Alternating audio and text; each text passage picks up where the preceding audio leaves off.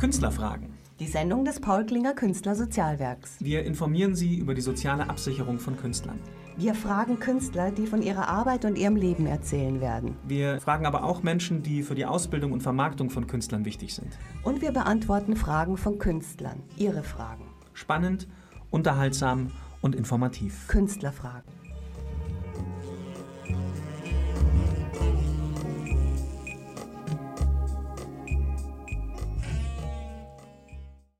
Herzlich willkommen zu Künstlerfragen, die Sendung des Paul Klinger Künstlersozialwerks.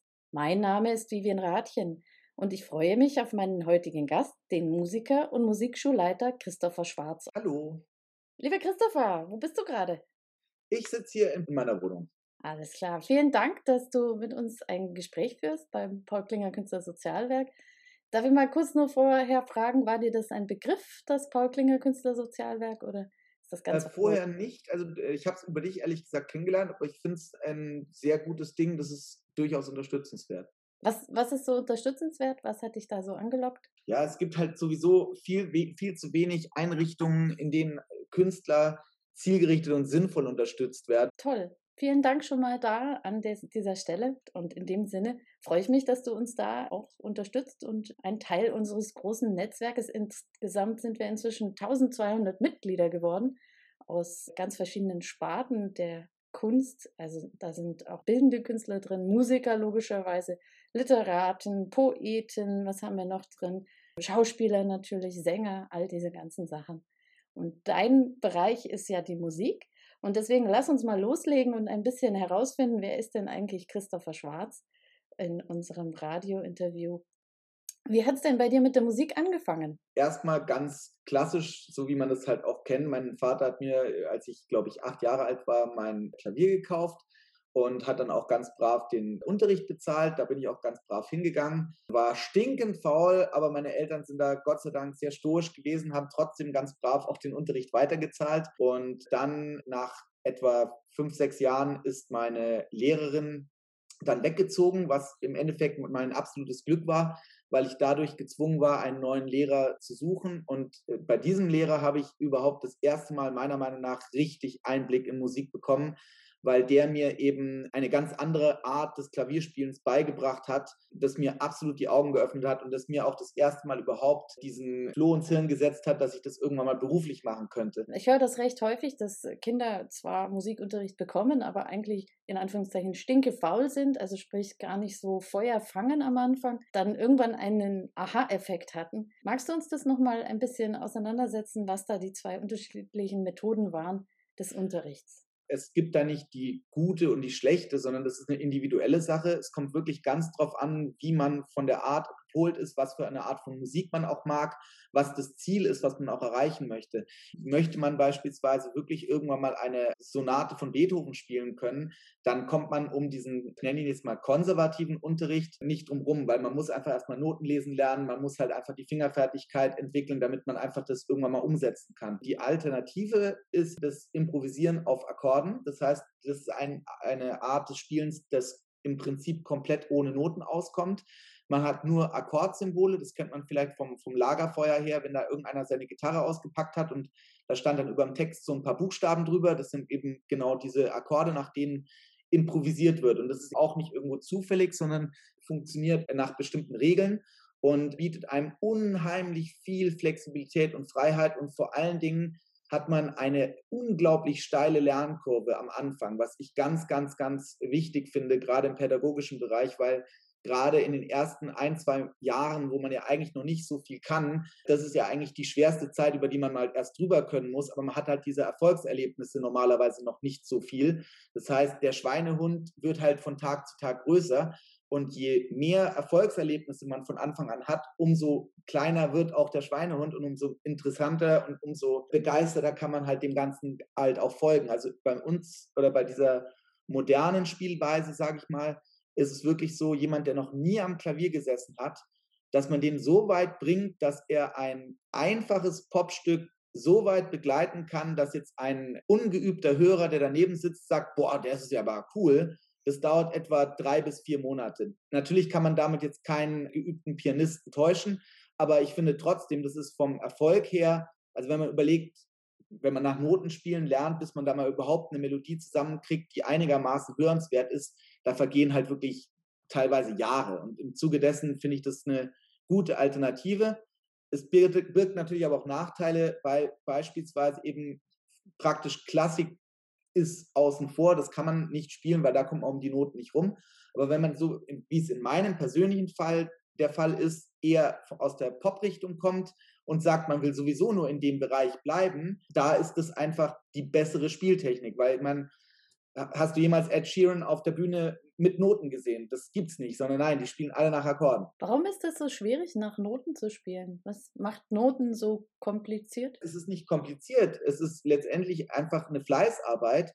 Gerade speziell, also ich bin jetzt äh, Pianist und Sänger. Beim Klavierspielen hat man halt im Maximalfall zehn Finger, die quasi theoretisch gleichzeitig eine Taste drücken können. Das heißt, man kann also auch gleichzeitig bis zu zehn Noten theoretisch lesen und da quasi gleichzeitig, ich meine, das geht ja wirklich teilweise ganz schön fix, das einerseits lesen zu können, das umzusetzen und es auf die Finger zu übertragen, das setzt halt unglaublich viel Übung voraus und sehr viel Fingerfertigkeit. Wohingegen nach Akkordenspielen einfach ein Art Durgriff, da weiß man einmal, die Hand bleibt so und die muss ich dann einfach runterdrücken und es bleibt einfach bis zum Rest des Taktes so das ist halt einfach was, was deutlich einfacher geht. Das ist ja dann auch gleich angewendet worden. Soweit ich weiß, hat dein Durchbruch auch dazu geführt, dass du einer Band beigetreten bist.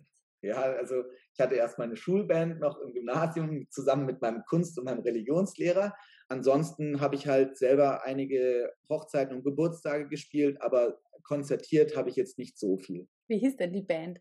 die hieß Paradox mit zwei X hinten dran, weil das war das Paradoxe dran. die gibt es aber nicht mehr. Nein, schon lange nicht mehr. Der hat auch keine Hits rausgebracht. Nein, nicht wirklich. Aber du hast trotzdem weitergemacht. Du hast nach der Schule, hast du dich weitergebildet. Du bist nämlich auf das Liverpool Institute for Performing Arts gegangen. Genau, das war damals eben eine der ersten modernen Pop-Unis, die es überhaupt gab, wenn nicht sogar die allererste. Paul McCartney ist dort Schirmherr aktuell immer noch. Deswegen wurde die auch in Toxteth errichtet. Das ist so einer der schlechtesten Stadtteile von Liverpool, weil dort halt eben auch die Beatles herkamen. Und es war eine Wahnsinnserfahrung, das mal zu erleben, vor allen Dingen, weil es war wirklich ein bisschen äh, Goldgräberstimmung, weil es halt echt die erste Uni war und es war wirklich für alle ganz neu, auch die Dozenten und so. Das heißt, eigentlich war deine Ausgangsposition schon so, dass du eigentlich Musiker werden möchtest? Was haben denn deine Eltern dazu gesagt? Also meine Eltern haben mich voll unterstützt. Mein Vater wäre gerne selbstbildender Künstler geworden und sein Vater hat es ihm eben damals verboten, weil man sollte ja was Rechtes lernen. Und er hat es sein Leben lang eigentlich bereut, dass er diesen Schritt dann nicht doch noch gewagt hat. Und im Zuge dessen war er eben bei mir da absolut immer hinterher. Also auch jetzt heute noch Shoutout an meine Eltern, dass sie da in der Hinsicht so unglaublich verständnisvoll und geduldig waren. Aber gegen Ende der Ausbildung war es dann schon so, da hat man gemerkt, jetzt muss mal langsam was kommen. Und wann ist dir klar geworden, dass das nicht dein Weg sein wird? Also ich meine, du hattest ja Erfolge, wenn ich das richtig verstanden habe. Ja, also ich habe schon relativ bald auch eben in Liverpool gleich gemerkt, dass das Musikerdasein, also wirklich das, das Musikerdasein eines konzertierenden Musikers unglaublich stark auch glücksabhängig ist. Ganz egal, wie gut man ist, weil man muss halt trotzdem dann den richtigen Menschen zur richtigen Zeit treffen. Und das war mir ehrlich gesagt ein wenig zu unsicher. Ich bin in der Hinsicht doch eher konservativ, was meine Ausrichtung angeht.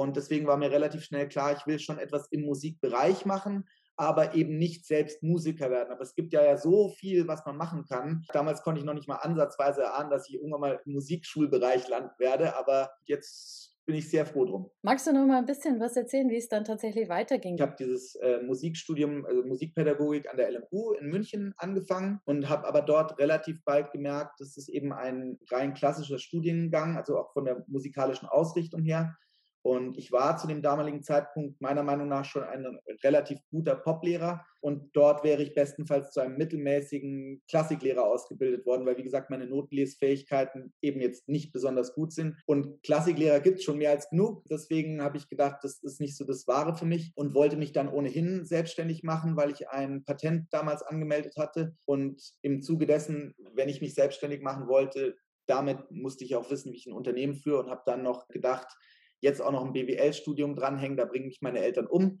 Deswegen habe ich dann eine äh, Außenhandelskaufmannsausbildung auch noch drangehängt. Und ich muss tatsächlich sagen, und das sage ich mit voller Überzeugung, ich bin absolut Herzensmusiker und Herzensmusikschulleiter.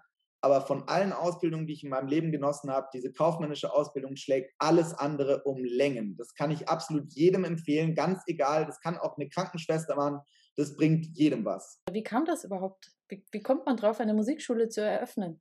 Es kam, hat sich eigentlich aus der Not heraus entwickelt. Ich habe letztendlich meine Ausbildung fertig gemacht, bin dann nach Frankfurt zu, zu, meiner Freundin gezogen. Dann habe ich erstmal übergangsweise einfach als, als Kaufmann angefangen zu arbeiten, weil das ja mit diesem Patent, das wäre ja hoffentlich bald in einem Monat erledigt, was es nicht war. Das hat sich ewig hingezogen und dann nach einem Jahr, wo ich wirklich einen unfassbar langweiligen kaufmännischen Job ausgeübt habe, habe ich dann irgendwann gesagt, ich halte es nicht mehr aus. Ich, dann habe ich gesagt, komm, ich kann doch auch übergangsweise jetzt, bis das mit dem Patent durch ist, auch mal ein bisschen Musikunterricht geben.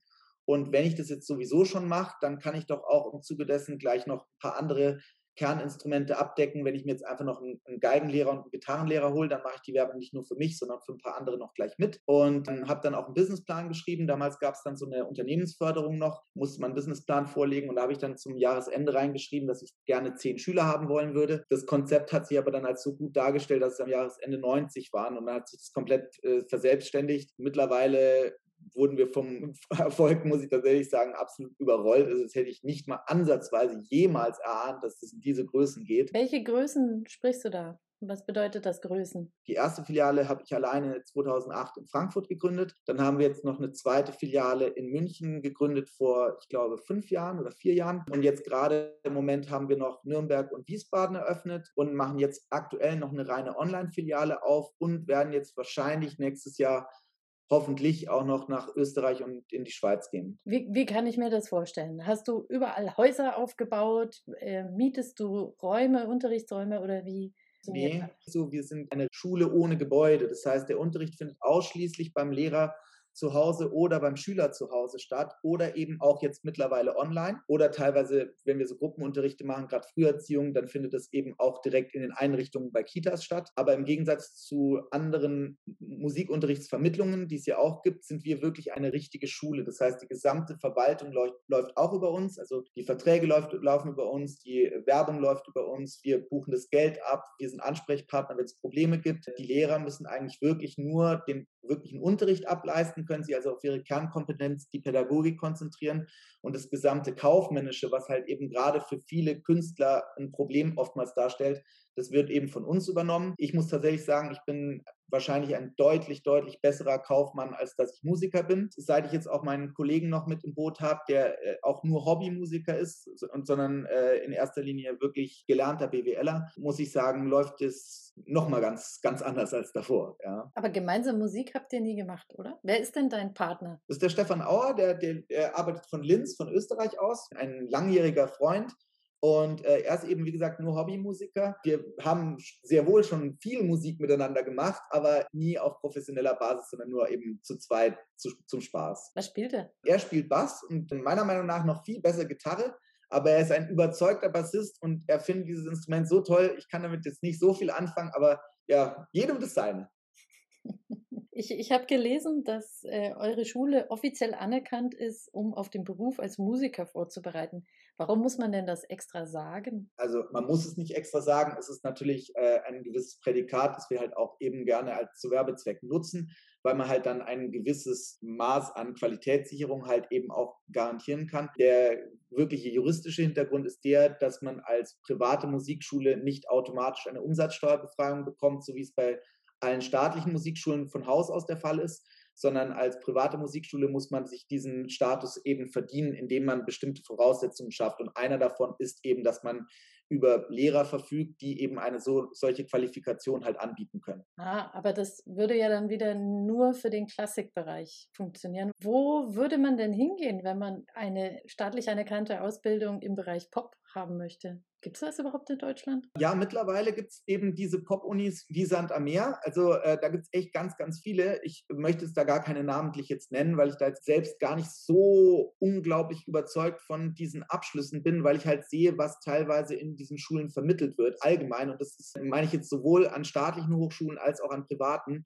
Gerade die Bereiche, auf die es wirklich auch als Musiker teilweise wirklich ankommt, die werden eigentlich in meiner Meinung nach in, in keinem Studienfach wirklich nennen nennenswert herausgearbeitet. Also die werden zu hervorragenden Musikern ausgebildet, das ist keine Frage.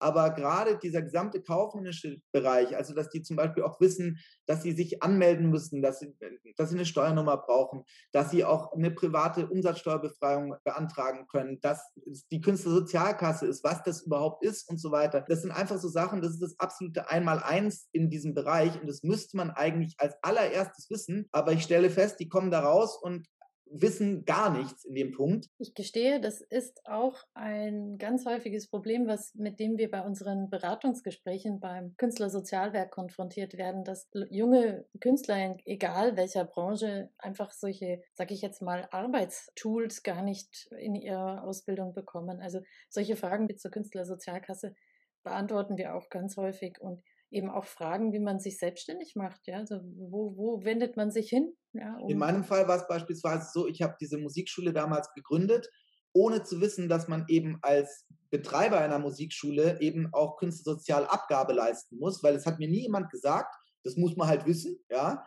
Und wäre ich nicht zufälligerweise in, innerhalb der ersten zwei Monate auf den Kongress des Bund Deutscher Privatmusikschulen gegangen, ganz toller Verein übrigens, kann ich jedem empfehlen, der eine Musikschule betreibt, äh, dann hätte ich das nie rausgefunden. Und dieses Damoklesschwert, das hätte mich furchtbar, furchtbar später erwischt. Also, und man wird da wirklich komplett allein gelassen. Da ist es meiner Meinung nach die Aufgabe von den Hochschulen und den, den Universitäten, dass sie eben die und äh, die Studierenden darüber halt informiert. Und eine, eine, eine andere Sache, die ich auch sehr schade finde, was auch wirklich auf der Strecke bleibt, ist, dass in dem gesamten auch Musikpädagogikbereich wirklich die Leute von Musikschulen kommen und natürlich den ganzen Tag nichts anderes als Musik gemacht haben und die dann ins, in, die, in die reale Welt rauskommen und dann konfrontiert werden mit dem sechsjährigen Klaus, der jetzt dann da halt das erste Mal am Klavier sitzt und das für den Musik nicht denselben Stellenwert hat, wie jetzt eben für diesen Musiker oder auch die Musikerfreunde, die ihr ganzes Leben lang nichts anderes machen,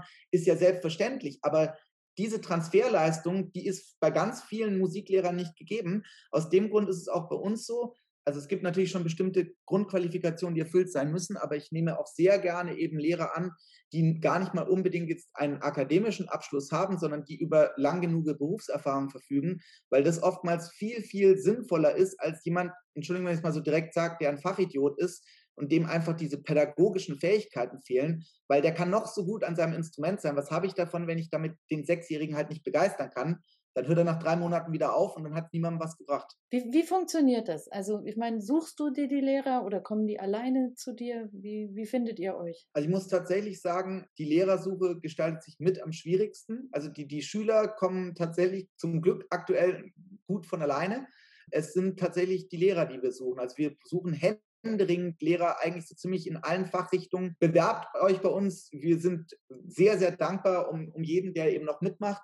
Bei uns läuft das Ganze wirklich sehr professionell und wir bieten meiner Meinung nach sehr faire Konditionen, weil wir sagen, lieber wollen wir einen Lehrer länger halten, als dass wir ihn jetzt einfach mal auf die Schnelle für zwei Jahre abzocken. Was, glaube ich, tatsächlich eine der, der, der Kernsachen ist, ist, dass wir unsere Lehrer versuchen, weniger als unsere Lehrer zu sehen, sondern eher wirklich auch als unsere Partner. Das heißt, wir sind eher auf Augenhöhe und versuchen eben gemeinschaftlich diese Sachen anzugehen. Und das hilft, dass man eine gute persönliche Basis halt auch zu den Lehrern aufbauen kann. Also ihr habt da ja auch ein Prozedere. Ne? Es wird ja nicht einfach jeder irgendwie auf einen Schüler losgelassen, sondern es gibt, glaube ich, eine Probezeit oder irgendwie sowas, eine Kennenlernzeit. Kann das sein? Ist ganz klar. Je nachdem, was es für eine Anfrage ist, suchen wir natürlich dann auch den passenden Lehrer aus. Also wir schicken jetzt nicht irgendeinen dahin, sondern wenn es jetzt ein siebenjähriges Mädel ist, dann werde ich da höchstwahrscheinlich keinen 70-jährigen Mann dorthin schicken, weil der wird halt deutlich schwerer erstmal wahrscheinlich eine, eine Bindung aufbauen können, wie wenn ich jetzt da eine 30-jährige, eine 30-jährige Dame hinschicke. Gerade bei den ersten zehn Schülern, da achten wir dann auch wirklich ganz medibel drauf, wie läuft eben alles ab, also sprich, wie läuft die Kontaktaufnahme, ist der professionell, ist er höflich, äh, wir fragen dann auch bei den Schülern nach, wie es denn gelaufen ist und so weiter. Und wenn wir einfach sehen, dass das Gesamtpaket von dem Lehrer gut ist, also sprich der Mix aus pädagogischen Fähigkeiten und kaufmännischen Fähigkeiten, dass der eben passt, dann. Pädagogisch und musisch, oder? Nein, also pädagogisch und musisch setze ich jetzt mal zusammen. Das ist für mich selbstverständlich, ja. Aber ich in dem Fall tatsächlich kaufmännisch, weil letztendlich die müssen auch auf E-Mails antworten, sie müssen Rechnungen schreiben, sie müssen die Schüler kontaktieren. Das muss halt auch eben entsprechend laufen. Wir sind ein Dienstleistungsunternehmen und die Leute zahlen Geld und dafür erwarten sie halt auch eine entsprechende Dienstleistung von uns. Die müssen wir halt auch gewährleisten. Verstehe. Natürlich muss ich fragen, habt ihr auch die berühmt-berüchtigten Schülerkonzerte. Macht ihr sowas auch? Die haben wir auch natürlich. Jetzt natürlich leider durch Corona, ich kann mich gar nicht mehr erinnern, wann das letzte war. Es ist so furchtbar. Ich will, dass das endlich vorbeigeht, weil unsere Schüler Schulkonzerte sind wirklich so schön. Ich freue mich jedes Mal wieder, wenn wir welche haben. Wir versuchen die eben sehr, sehr professionell aufzuziehen. Also da legen wir großen Wert auch drauf. Da lassen wir auch wirklich Geld dafür springen weil ich eben genau diesen Charme eines Altenheims mit Linoleumfußboden, wo dann eben nur traurig irgendein paar Verwandte sitzen, das möchte ich nach Möglichkeit eben gar nicht aufkommen lassen, sondern wir versuchen eigentlich jedes Mal eine gute Location zu finden. Also das heißt eben, wir haben eine große Kirche beziehungsweise einen großen Veranstaltungssaal, äh, wo wir das machen und die Leute kommen dann auch wirklich im Anzug und es, es hat auch wirklich eine Konzertatmosphäre. Und Ganz wichtig eben, es müssen, es dürfen nur die spielen, die auch wirklich spielen wollen. Jeder, der spielen will, darf, aber keiner muss. Da stellt sich natürlich gleich die Frage nach dem Lampenfieber. Hattest du Lampenfieber? Hast du damit gekämpft? Also ich habe Gott sei Dank das Glück, dass ich keines habe und ich muss tatsächlich mittlerweile sagen, ich glaube, das ist einfach was, das ist irgendwo wahrscheinlich genetisch, das hat man oder hat man nicht. Ich glaube, da kann man auch nicht viel dagegen tun, wenn man es hat. Also ich kenne einen Bekannten, der sich vor jedem einzelnen Auftritt immer noch jedes Mal übergibt, obwohl es überhaupt gar keinen Grund dafür gibt. Und in meinem Fall, also der größte Auftritt, den ich jemals gespielt habe, das war vor 5000 Leuten ungefähr. Und da, ja, ich war ein bisschen nervös, aber Lampenfieber würde ich es jetzt nicht nennen. Aber zum Glück tatsächlich würde ich sagen, bin ich da befreit. Hast du einen Tipp für irgendeinen deiner kleinen Schüler und Schülerinnen, die jetzt eben zum Beispiel trotz allem, also sie wollen gerne spielen, aber dann übermannt sie doch das Lampenfieber, wenn sie dann den Saal sehen und die Leute sehen. Hast du da einen Tipp, was man machen kann, damit man kein Lampenfieber hat oder weniger zumindest? Der Tipp ist der, man muss sich verinnerlichen und das ist natürlich schwerlich, schwer zu glauben. Die meisten Leute sind praktisch taub. Die hören sowieso gar nichts. Solange man irgendeine Note auf diesem Instrument da rausjagt, sind die Leute meistens total glücklich. Und der Rhythmus muss stimmen. Die Leute müssen mitklatschen können. Solange, der, solange die Leute mitklatschen können, ist, was man spielt, eigentlich zweitrangig. Ich kenne zum Beispiel einen Fall, der hat einen Auftritt gespielt, bei dem sind die Monitorboxen ausgefallen. Also das sind diese Boxen, in denen man sich quasi selber hören kann. Und er hat das gesamte Stück durchgezogen und gespielt, konnte sich halt selbst nicht hören und hat danach festgestellt, dass sein Instrument ein Halbton zu hoch gestimmt war. Also er hat das gesamte Stück einen Halbton zu hoch gespielt, was für einen Nichtmusiker jetzt an dieser Stelle, falls man das nicht weiß, das Schlimmste ist, was man machen kann. Also schlimmer klingen kann es eigentlich nicht als das. Und ist aber anscheinend niemandem im, im gesamten Publikum aufgefallen. Oder sie haben alle gedacht, das gehört so. genau, wer weiß, ja. Und wie gehst du mit Eltern um, die davon überzeugt sind, dass ihr Kind jetzt schon ein Star ist oder wie soll ich sagen, ein Star im Werden ist? Wie, wie kanalisierst du das? Also vor allen Dingen, wenn sie vielleicht äh, Vorstellungen haben, die man nicht umsetzen kann. Also ich muss sagen, da bin ich relativ offen. Mein Gott, es sind die Kinder dieser Eltern. Das heißt, wenn die denken, dass dieses Kind hochbegabt ist, dann ist dieses Kind hochbegabt. Ende Gelände, Punkt. Da brauche ich jetzt mich da gar nicht einzumischen. Ähm, das Einzige, was ich tatsächlich versuche, ist ein wenig oftmals den Druck rauszunehmen. Also ich hatte tatsächlich schon mal jetzt einen Anruf von äh, einer Dame, die dann eben gemeint hätte, dass ihr Sohn doch jetzt gerne unbedingt jetzt noch Klarinette lernen wollen würde, nachdem er jetzt schließlich schon Cello und Geige spielt. Und auf Nachfrage stellte sich dann raus, dass er jetzt demnächst sechs Jahre alt wird erst. Und er spielt anscheinend schon zwei Instrumente und soll noch ein drittes lernen. Und da denke ich mir, um Gottes Willen, ich würde mein eigenes Kind, würde ich vor sieben Jahren nie an ein Instrument setzen und dieses arme Kind muss schon drei lernen.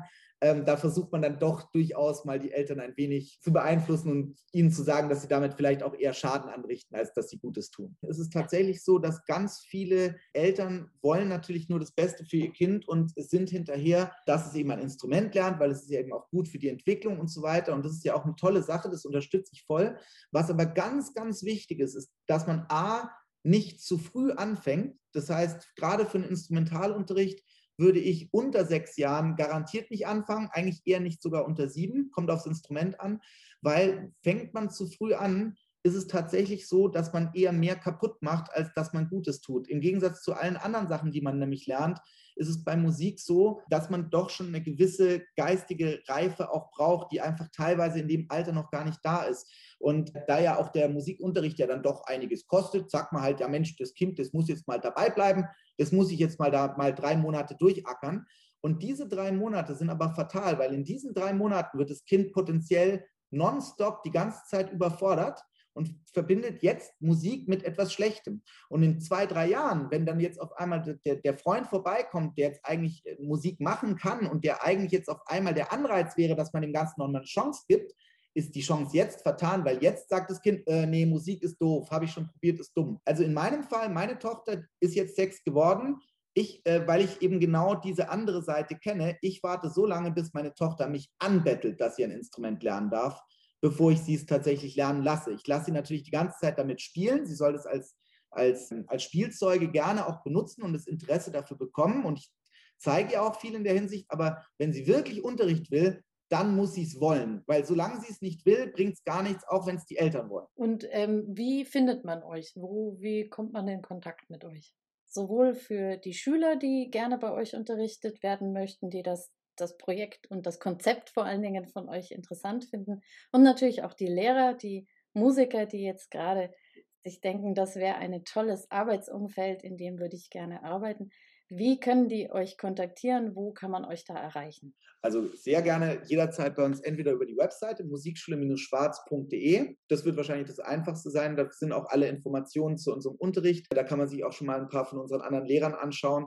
Wenn man sich nochmal vorher ein bisschen schlau machen will, geben wir gerne auch mal die Kontaktdaten von einem unserer aktiven Lehrer weiter, dass man sich mit dem mal auseinandersetzen kann und mal auch hören kann, wie es dann in der Realität läuft und nicht so positiv eingefärbt, wie ich es jetzt wahrscheinlich darstelle. Man kann uns auch direkt anrufen. Tatsächlich kommt man da bei mir noch raus. Also das ist die 0171 6940 532. Und wir freuen uns über alle Schüler, auch über alle Lehrer. Wir sind momentan immer noch im, im Aufbau und äh, im Erweitern. Wir suchen händeringend nochmal nach Lehrern. Wir freuen uns über alle Zuschriften für alle Instrumente. Die Lehrer sind bei uns komplett frei, können eigentlich im Großen und Ganzen alles selbst entscheiden, wie sie es wollen und mit den Schülern eigentlich ausmachen, was immer Schüler und Lehrer wollen. Ja, wir würden uns freuen, von euch zu hören. Gibt es spezielle Musikinstrumente, die ihr ganz gezielt sucht? Also jetzt welche, die mehr gesucht werden als andere? Also wir suchen halt jetzt insbesondere in Nürnberg und Wiesbaden suchen wir wirklich noch faktisch alle Instrumente, weil wir da jetzt gerade erst losgelegt haben. In München suchen wir insbesondere Gitarre, Klarinette und Gesang und musikalische Früherziehung. Und in Frankfurt, da brauchen wir Gitarre, muss ich mir mal überlegen. Oh, Akkordeon wäre ganz wichtig, wenn wir noch einen hätten. Und Geige können wir auch brauchen. Aber auch die anderen Instrumente wären sehr interessant. Toll. Ähm, ich würde dann mit dir gerne zu unserem letzten Teil vorschreiten. Das ist immer meine beliebte Raterunde, dies oder das. Die Regeln sind ganz einfach. Ich gebe dir zwei Begriffe und du musst mir sagen, welcher dir lieber ist und natürlich auch sagen, warum. Bist du bereit? Klar. Sehr gut. Wir fangen mit dem Klassiker an. Der Klassiker heißt Tee oder Kaffee? Tee. Ha, warum? Weil, also würde Kaffee so schmecken, wie er riecht, wäre Kaffee ganz klar absoluter Sieger, aber ich bin kein Fan von dem Bitteren vom Kaffee. Aber Tee, also wirklich Tee, Tee? Trinkst du wirklich Tee? Welchen Tee? Einen Schwarztee? Was trinkst du? Also ich bin eigentlich weder noch so der große warm Heißgetränk-Trinker, aber wenn dann am ersten wahrscheinlich ein äh, Pfefferminztee. Und ich hätte jetzt gedacht, du gehst auf Eistee. Ja, oh, wenn der zählt, ja, der, der hat gewonnen, weil der Softdrink, den trinke ich noch eher, in der Tat. Also ein weder noch Tee- oder Kaffeetrinker, sondern ein Softdrink-Trinker. So ist es, ja. Äh, die zweite Frage heißt Peanut Butter oder Jelly? Eindeutig Peanut Butter. Mein Vater hat mich in der Hinsicht verkorkst, weil er eine absolute Abneigung gegen Marmelade hat und die hat er mir schon bereits als Kind mitgegeben. Ich habe keinerlei, ich habe in meinem Leben, glaube ich, dreimal Marmelade gegessen, aber ich finde das Zeug allein vom Anschauen schon furchtbar. Deswegen eindeutig Erdnussbutter. Also auch noch nie Marmelade selbst gemacht? Ugh, geh weg. Nein, danke. Auch, auch Marmelade nicht im Krapfen? Das waren die paar Male in meinem Leben, wo ich Marmelade gegessen habe und habe jedes Mal einen halben Herzinfarkt gekriegt, weil da kein Nougat drin war. oh ja, aber inzwischen gibt es da ja in den Krapfen auch diverse Dinge, die. Ja, mit Bienenstich und Vanille ist total oh, gut. Ja, ja. ja, Oder Senf, wenn man unglücklich ist. ja. Immer noch besser als Marmelade, ja. ja, das heißt also auch auf deinem deine Pfannkuchen gäbe es keine Marmelade. Nein, ganz bestimmt nicht. Okay. Was könntest du reparieren? Eine kaputte Fahrradkette oder einen kaputten Fahrradschlauch? also da ich handwerklich eh recht unbegabt bin, hat mich das jetzt mit dem Schlauch noch sehr gefreut, weil den kann ich tatsächlich reparieren. Eins der wenigen Dinge, aber sonst repariere ich leider sehr schlecht, ja, aber den kriege ich noch hin, ja. So auf der Fahrradtour, wenn dann irgendwie die Kette rausspringt, das könntest du nicht hinkriegen. Die Kette rausspringen könnte ich schon, aber du hast ja gemeint, die Kette reparieren, das heißt ja. für mich, die Kette ist gerissen und da sage ich, das wird dann schon ein bisschen aufwendiger, das kriege ich nicht mehr hin, ja. Ist dir das schon mal passiert? Nö. Aber Fahrradschlauch schon. Oft genug, deswegen kann ich es mittlerweile auch. Rammstein oder Rolling Stones? Oh, oh, schwere Frage und zwar aus dem Grund, weil sie, also das kannst du jetzt schwer wissen, aber normalerweise müsste ich ganz klar Rolling Stones sagen, weil sie natürlich einfach für die Musikwelt und für die, für die Popmusik einfach noch viel mehr geleistet haben und einfach, einfach diese Legenden sind. Aber Rammstein ist halt einfach persönlich einer meiner absoluten Favorites. Das ist ein absoluter Geheimtipp, finde ich auch gerade als Musiker tatsächlich. Jeder, der jetzt hier an dieser Stelle gleich abwinkt, möchte ich sagen, nein, es ist eben nicht nur Krach. Es gibt beispielsweise ein reines Pianoalbum auch von Rammstein. Und es ist unfassbar, wie gut diese Band auch ist, meiner Meinung nach. Also die sind so intelligent, was ihre Texte angeht und auch ihre, auch was musikalisch dort passiert. Also wenn man es jetzt musiktheoretisch auch ein bisschen betrachtet, ist halt immer gerade halt nicht das, von dem man ausgeht, was jetzt passiert, sondern es ist eben immer was anderes. Und deswegen schätze ich die sehr. Und deswegen muss ich jetzt leider fast sagen, vor allen Dingen, weil ich jetzt in drei Monaten nach Tallinn fliege, um die Jungs anzugucken, gewinnt heute Rammstein. Ja? Das ist okay. Ich glaube, die Rolling Stones sind schon so lange dabei. Glaub, das äh, verkraften sie. Kap der guten Hoffnung oder Kap Horn? Oh, Kap der guten Hoffnung, der schönste Ort der Welt für mich, eindeutig, uneingeholt. Und Kap Horn, das größte, der größte Punkt auf meiner Bucketlist, ja, wo ich noch nicht war. Das heißt, Traum oder Realität? Ich sage, ich bin ein Träumer, ich will da noch hin. Ja, also Kap Horn muss noch sein. Kap der guten Hoffnung kenne ich schon. Ja. Deine, deine Landkarte, wo du schon überall hingereist bist, ist ja eh sehr dicht. Ich habe gehört, du warst eigentlich schon auf allen Kontinenten, gell? Antarktis fehlt. Antarktis fehlt, ja. Ah, Antarktis ist auch noch Bucketlist. Aber wenn du beim Cap, de, äh, Cap Horn bist, dann ist es ja nicht mehr so weit. Ja, ich hatte eigentlich vor, tatsächlich zu Fuß hinzulaufen und mit einem Boot rüber zu fahren. Also, äh, also mit, äh, in kleinem Gepäck. Das heißt, es ist nicht so, dass es dann äh, mit einem Kreuzfahrtschiff getan wäre, dass ich dann auch noch schnell mal gemütlich den Südpol auch noch mitnehme. Aber wir gucken mal. Ja? Mondflug oder, also es ist die Frage, was dir lieber ist. Ein Mondflug, von dem du quasi wieder zurückkommst, Boah. oder auf dem Mars wohnen. Für immer natürlich. Boah, ich glaube, ich würde es davon abhängig machen. Also wenn es wirklich nur drei, vier Leute gibt, die da jetzt raufgehen und die bleiben dann dort oben, dann ja wohingegen, wenn das jetzt mittlerweile schon zu einer Art Normalität ausartet, dass halt dann da wirklich jetzt halt die Marskolonie da oben ist und dann jetzt sind halt einfach mal schon fünf Millionen da und ich bin halt noch einer mehr, dann eher nein, glaube ich. Weil solange ich jetzt eher diesen Entdeckercharakter noch mitnehmen kann, dann ist es mir durchaus auch wert, dass ich für den Rest meines Lebens dort bleibe. Aber ansonsten, wenn ich halt nur einer unter vielen bin, dann ist die Erde eigentlich doch sehr hübsch, muss ich sagen. Ja. Okay. Liebe Hörerinnen, liebe Hörer, wir kommen zum Ende unserer Sendung Künstlerfragen des Paul Klinger Künstlersozialwerks. Mein heutiger Gesprächspartner war der Musiker und Musikschulleiter Christopher Schwarz. Schön, dass du da warst. Vielen Dank, hat viel Spaß gemacht. Wenn Sie sich für das Künstlersozialwerk interessieren, besuchen Sie uns doch auf unserer Webseite www.paul-klinger-ksw.de. Hier finden Sie auch den Link zu unserem YouTube-Kanal auf dem Sie alle Sendungen nachhören können. Mein Name ist Vivian Rathjen. Ich danke fürs Zuhören. Machen Sie es gut.